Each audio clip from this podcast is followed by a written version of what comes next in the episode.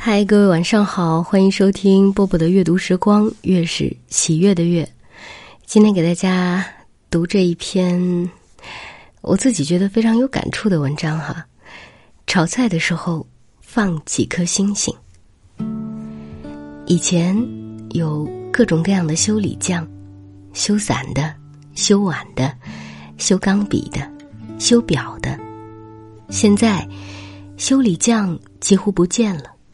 东西用坏了就直接扔了，我们使用这些东西的成本降低了，消费欲被持续刺激，似乎我们活在世上就是为了消耗器物、生产垃圾。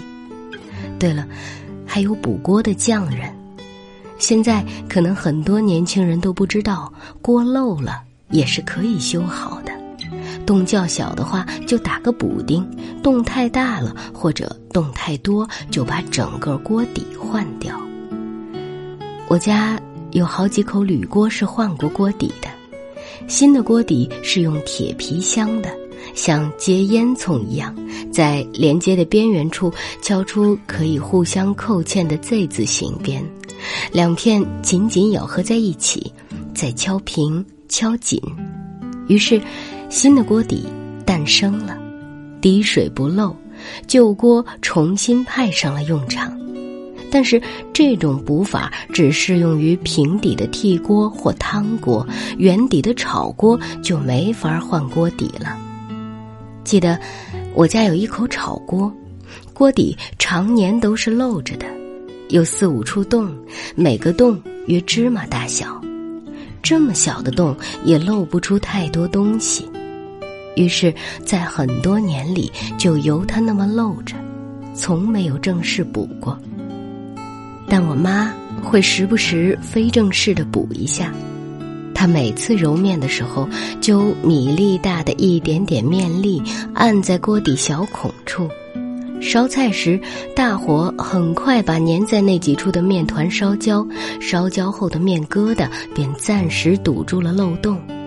虽然这种补法也顶不了多长时间，但是在这段时间里，锅的确不漏了，不像之前烧菜时火大了还没事，火一小锅底就滋啦滋啦响，那是从小孔处漏出去的油或汤水与高温激烈相撞后发出的细小尖叫声。那时。烧火的人透过明亮的灶膛，会看到锅底那几处小小的、激动的沸腾。这口锅用了很多年，用的越来越薄，小洞越来越多。但那些年里，不知为何，我们从没想过换一口新锅。在很多准备晚餐的时光里，总是没有太亮的照明。要么是马灯，要么是摇摇晃晃的蜡烛，它们的光芒只笼罩有限的范围。房间虽然因为它们有了些许光亮，却仍被黑暗所统治。板凳下面、灶台后面、天花板上，甚至火焰下方十厘米处，都黑得深不见底。正在炒菜的锅里也是黑暗，锅铲不停翻动，似乎想把黑暗搅拌得更加混沌。我手持锅铲，翻啊搅啊，我们的食物充满黑暗，我们的果腹之物把这黑暗接引进我们的身体，我们身体内部是黑暗的最终归宿。但锅底那几颗星星。永远明亮闪烁。我不停的翻炒，凝视那几粒忽隐忽现的星星，它们是红色的，极其明亮，在锅底的位置永恒不变，在宇宙中的位置也永恒不变。我非常熟悉它们，它们嵌在锅底。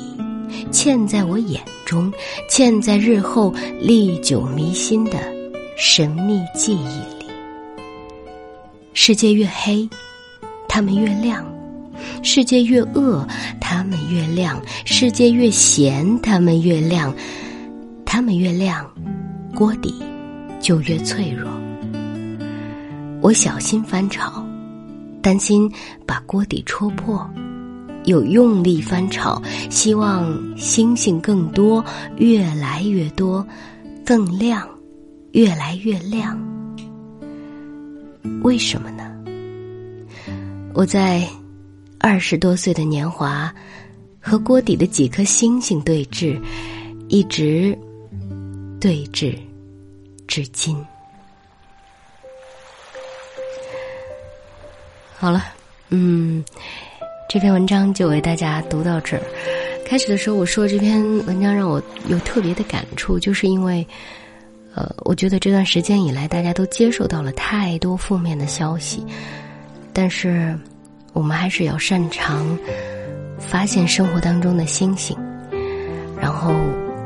星星越来越多，越来越亮，呃，我们才能觉得自己一直是充满希望的活下去，对吧？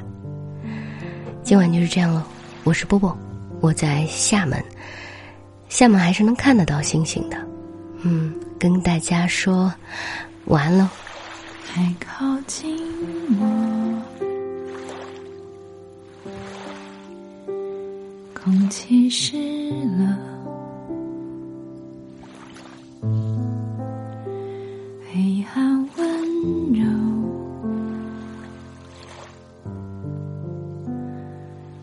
试着我繁星亮起，回忆浮动。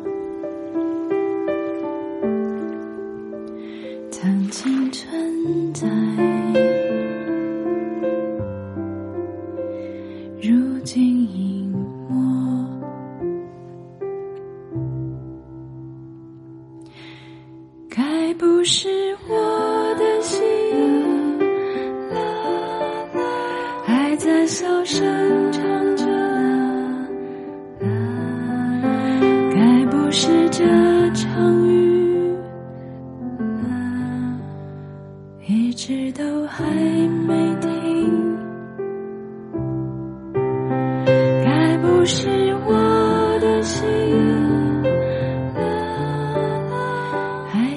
在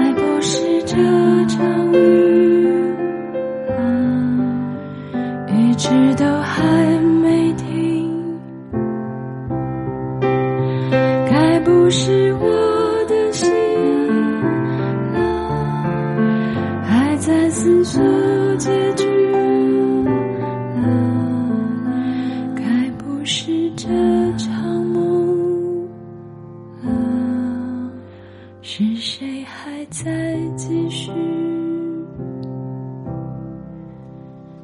还靠近我？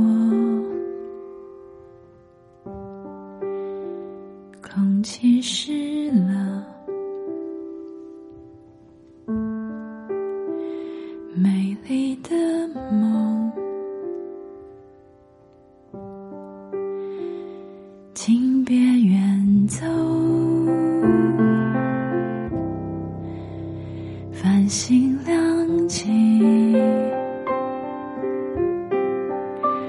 回忆浮动。